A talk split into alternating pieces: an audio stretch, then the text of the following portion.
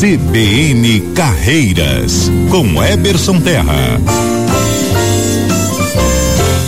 Muito bom dia, Karina. Bom dia aos ouvintes da Rádio CBN. Na última coluna Carreiras, a gente falou sobre a imensa quantidade de vagas temporárias abertas para esse fim de ano e como elas podem servir como uma porta de entrada para quem está desempregado a voltar para o mercado de trabalho. Bom, hoje a gente vai dar dicas para esses candidatos que estão concorrendo a essas vagas e que o, o que eles precisam fazer para conquistarem o tão sonhado emprego novo.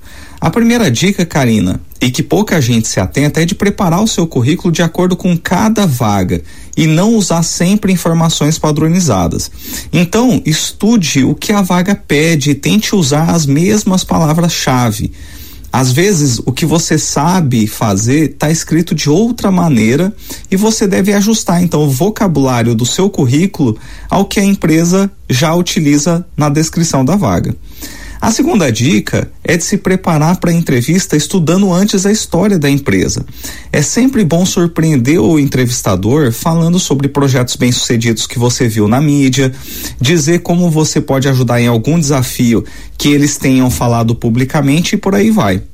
E a última e mais importante dica é: decore números de resultados que você contribuiu para gerar em outras experiências. Por exemplo, a quantidade de peças vendidas que você vendeu, percentual que você contribuiu de faturamento em vendas, ou uma ideia sua que ajudou na redução de custos das empresas que você passou.